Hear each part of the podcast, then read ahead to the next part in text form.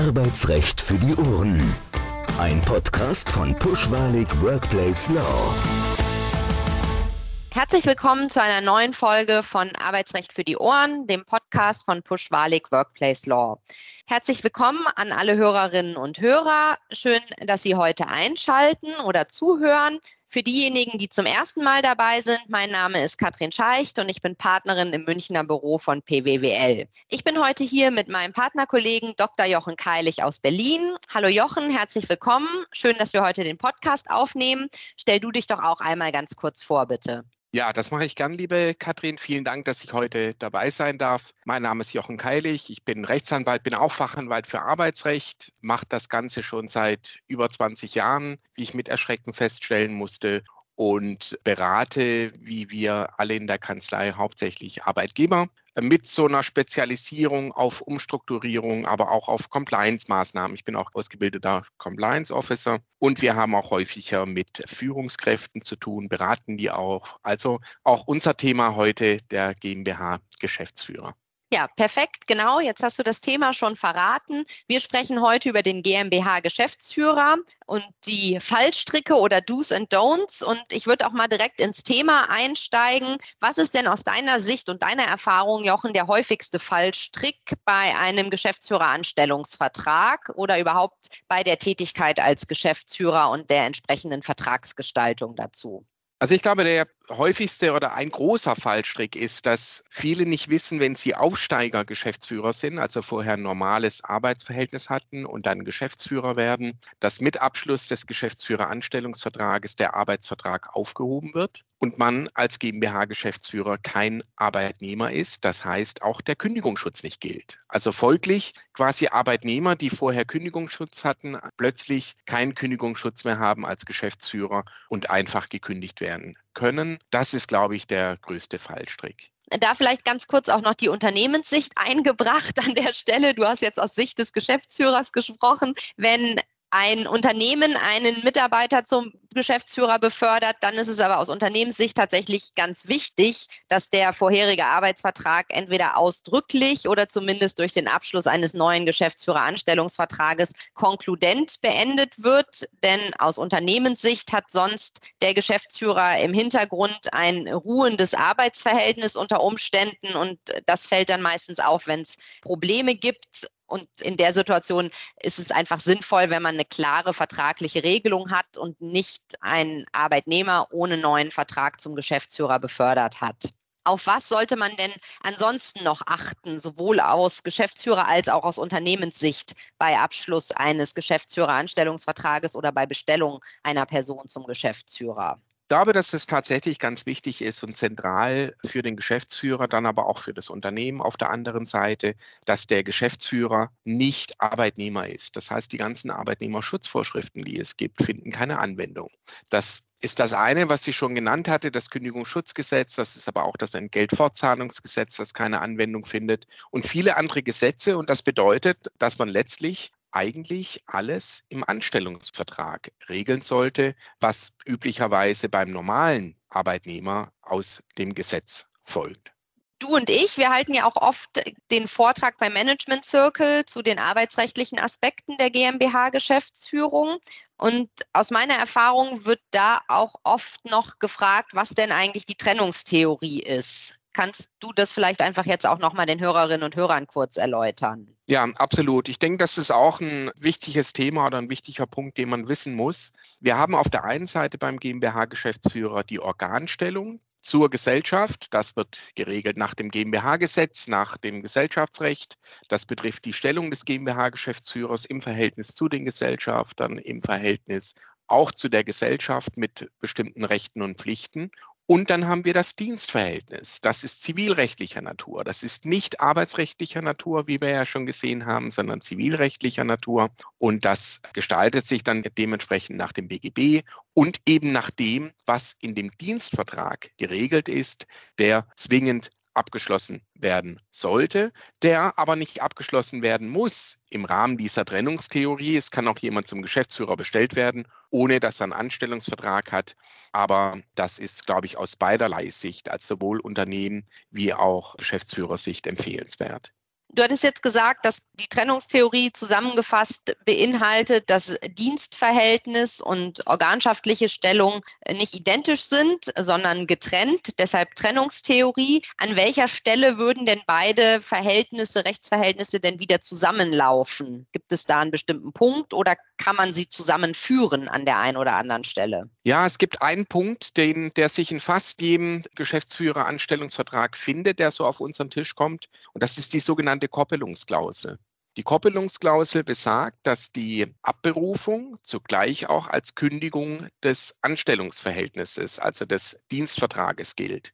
Da die Abberufung jederzeit möglich ist beim GmbH-Geschäftsführer nach dem GmbH-Gesetz, würde das dazu führen, dass man, obwohl man üblicherweise GmbH-Geschäftsführerverträge oftmals befristet ohne dass es eine ordentliche Kündigungsmöglichkeit hat, würde man so quasi durch die Hintertür über die Koppelungsklausel wieder doch eine ordentliche Kündigungsmöglichkeit einführen. Und wenn wir jetzt, jetzt begebe ich mich mal wieder in die Sicht des GmbH-Geschäftsführers, wenn wir jetzt einen GmbH-Geschäftsführer beraten, dann schauen wir natürlich, ist da so eine Koppelungsklausel drin, die die Abberufung mit einer ordentlichen Kündigung quasi verbindet des Anstellungsvertrages oder nicht? Und wenn, äh, kann man die irgendwie vermeiden oder kann man die weicher ausgestalten? Ja, sehr wichtig zu wissen. Die Kopplungsklausel, hattest du gerade schon gesagt, spielt bei der Beendigung eine Rolle. Vielleicht da nochmal zusammengefasst für diejenigen, die nicht ganz so tief im Thema sind. Wie kann denn überhaupt der Geschäftsführeranstellungsvertrag enden? Befristung wäre eins. Was wäre noch eine Möglichkeit oder welche Klauseln sind da üblich in der Praxis nach deiner Erfahrung? Wir haben es ja bei dem GmbH-Geschäftsführervertrag mit einem Vertrag zu tun, der zumindest, wenn die ordentliche Kündigung vorgesehen ist, ohne Grund gekündigt werden kann. Das bedeutet, dass man sich schon überlegen muss, ob man eine besonders lange Kündigungsfrist verhandelt aus Sicht des GmbH-Geschäftsführers. Das wird oftmals gemacht. Also die Kündigungsfristen, die so ein GmbH-Geschäftsführer Anstellungsvertrag hat, wenn er denn ordentlich kündbar ist, die sind in der Regel schon eher sechs Monate oder vielleicht sogar länger dann haben wir es oft damit zu tun, dass ein GmbH-Geschäftsführer sagt, naja, ich gebe jetzt irgendwo anders eine Stelle auf und komme jetzt in ein Unternehmen und kann dann relativ leicht gekündigt werden ohne Schutz. Das möchte ich irgendwie auch kompensiert haben. Und was in der Praxis dann häufiger vorkommt, ist, dass man oder immer häufiger vorkommt, ist, dass man Abfindungsregelungen mit einbaut.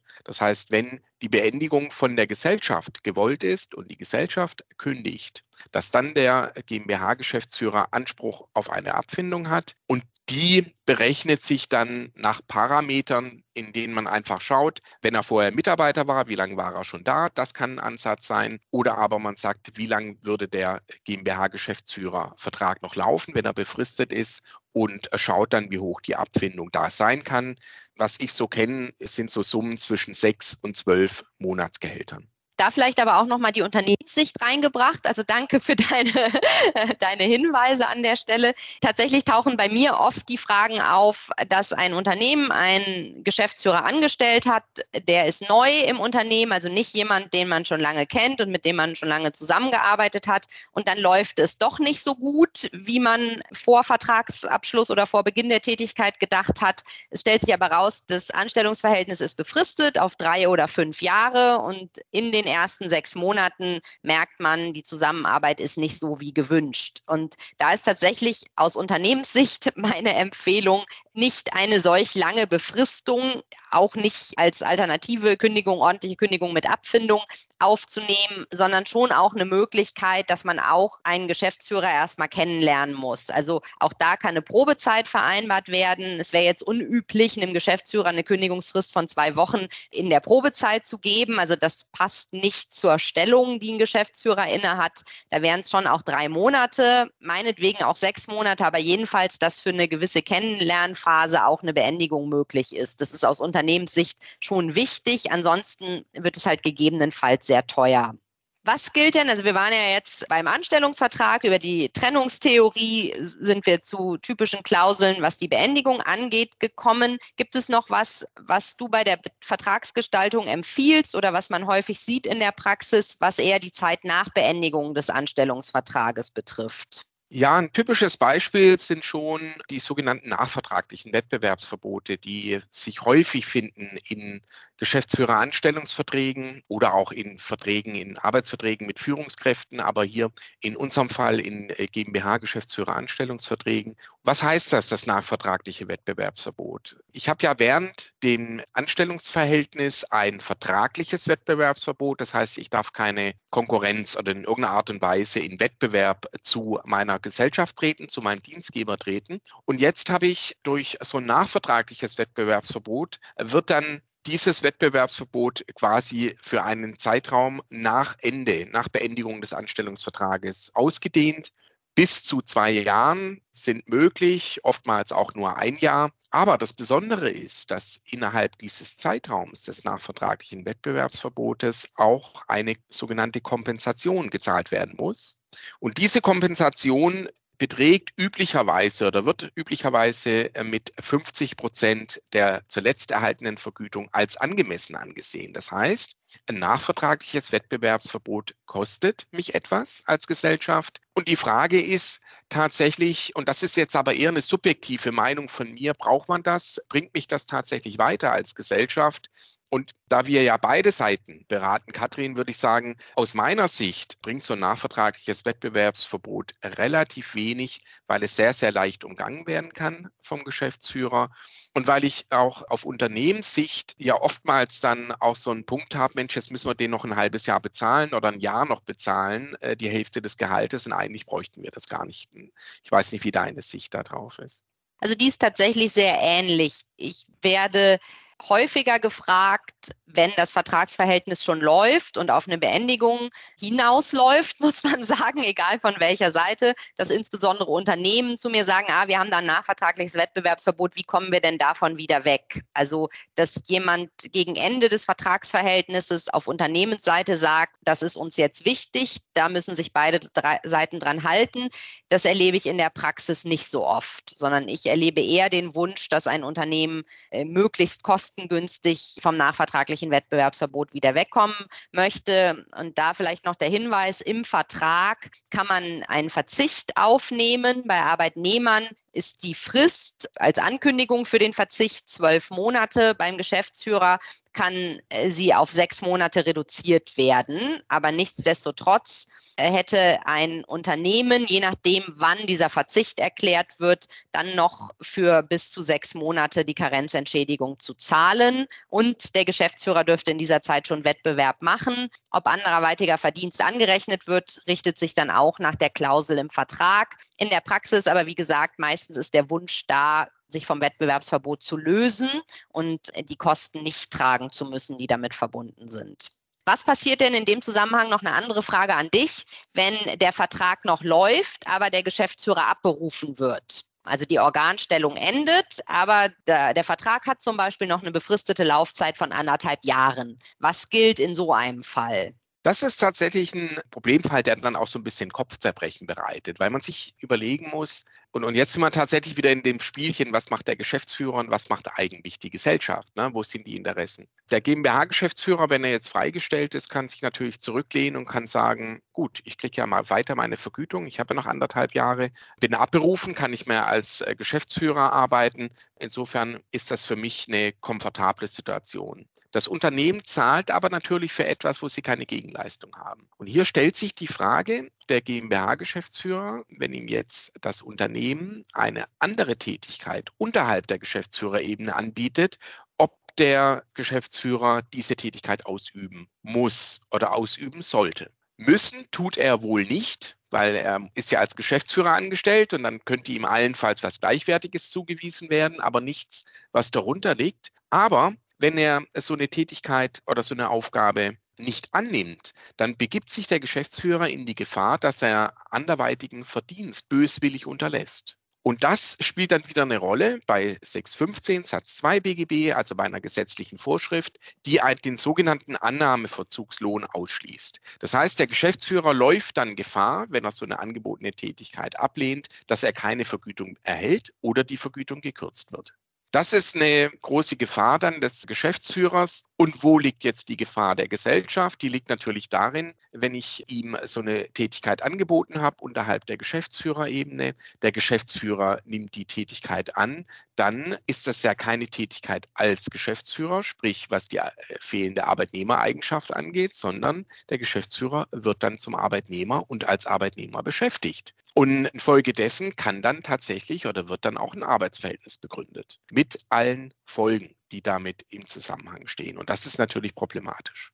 Gut zu wissen, muss man sich also genau überlegen auf beiden Seiten, wie reagiert man, wenn die Abberufung ausgesprochen wurde und der Vertrag aber noch läuft. Fällt dir sonst noch was ein, was wir in der Kürze, die ein Podcast nur zur Verfügung stellt, noch unbedingt unseren Hörerinnen und Hörern mit auf den Weg geben sollten? Ja, ich glaube, ein Thema, was doch immer wieder aufkommt, ist die Frage der Sozialversicherungspflicht. Und da ist es mittlerweile so, dass man tatsächlich sagen kann, dass der Fremdgeschäftsführer und der Minderheitengesellschafter, Geschäftsführer abhängig beschäftigt sind. Das heißt, die unterliegen voll und ganz der Sozialversicherungspflicht und zwar in allen Zweigen.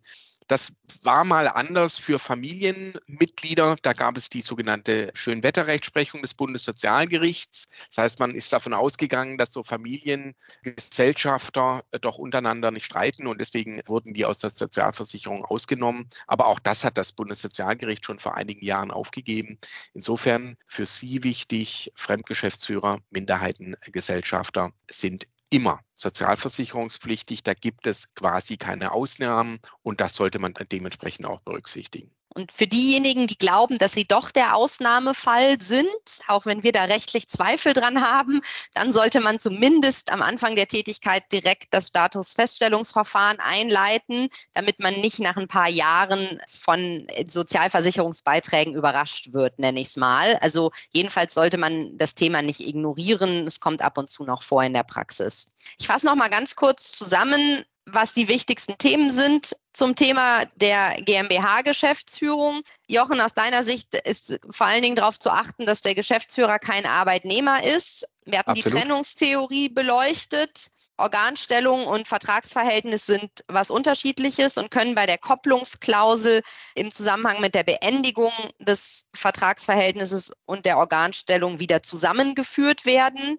Das wären so die Punkte aus meiner Sicht auch, die die Hörerinnen und Hörer sich merken sollten. Und natürlich das letzte Thema zur Sozialversicherung. Jedenfalls nach ganz herrschender Meinung müssen die Beiträge gezahlt werden. Sonderfälle sollte man vorsichtig behandeln und jedenfalls rechtzeitig prüfen lassen. Als Abschlussfrage auch noch an dich. Die Frage stelle ich allen Teilnehmern. Hörst du selber Podcasts? Und wenn ja, hast du einen Lieblingspodcast? Ich höre tatsächlich auch Podcast, aber viel zu selten, um, um äh, tatsächlich sagen zu können, ich habe einen Lieblingspodcast. Natürlich ist jetzt ab heute der PBWL-Podcast mein Lieblingspodcast. Ja, Arbeitsrecht auf die Ohren. Also ja. insofern. Ähm, das ist natürlich die beste Antwort. Aber ich kann noch, ich habe einen Podcast schon mal empfohlen, würde aber da noch die Folge mit dir empfehlen. Du bist ja schon Podcast-Profi. Du warst ja nicht nur in unserem Podcast, sondern du warst ja auch schon im Criminal Compliance Podcast. Podcast von unserem Kollegen, dem Dr. Christian Rosinus. Und da gibt es mit dir eine Folge zum Thema Compliance. Und das ist tatsächlich auch eine ganz empfehlenswerte Folge. Für alle, die sich da noch für interessieren, können wir empfehlen, da auch auf jeden Fall gerne reinzuhören. Ja, ist ja auch mit eines meiner Lieblingsthemen zur Betriebsratsvergütung. Also auch das kann ich tatsächlich empfehlen. Das hat auch großen Spaß gemacht, wie auch heute mit dir, liebe Katrin. Super. Vielen Dank, Jochen, und vielen Dank allen Hörerinnen und Hörern. Für Feedback steht wie immer unsere E-Mail-Adresse podcast.pwwl.de zur Verfügung. Wir haben auch schon Nachrichten bekommen zu Themen, die sich die Hörerinnen und Hörer wünschen, die wir mal hier im Podcast behandeln sollen. Das nehmen wir natürlich gerne auf. Vielen Dank für die Hinweise. Und falls jemand zuhört, der gerne mal Gast im Podcast sein möchte, dann können Sie uns natürlich auch an die E-Mail-Adresse schreiben. Auch da freuen wir uns über rege Beteiligung.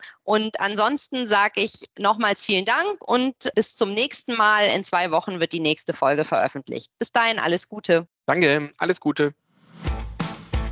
Arbeitsrecht für die Ohren. Ein Podcast von Pushwalig Workplace Law.